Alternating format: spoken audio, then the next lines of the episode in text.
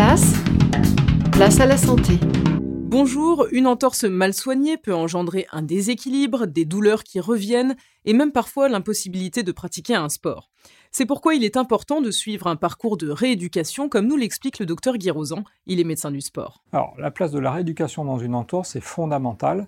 Une entorse de cheville, il y a deux phases. Il y a la phase de consolidation, de cicatrisation avec l'immobilisation.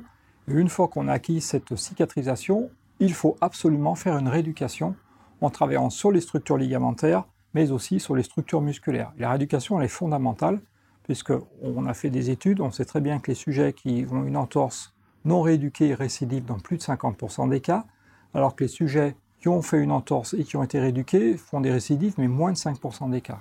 L'ensemble de nos chroniques est à retrouver sur la chaîne YouTube de Place à la Santé ou bien rejoignez-nous sur Facebook. À bientôt.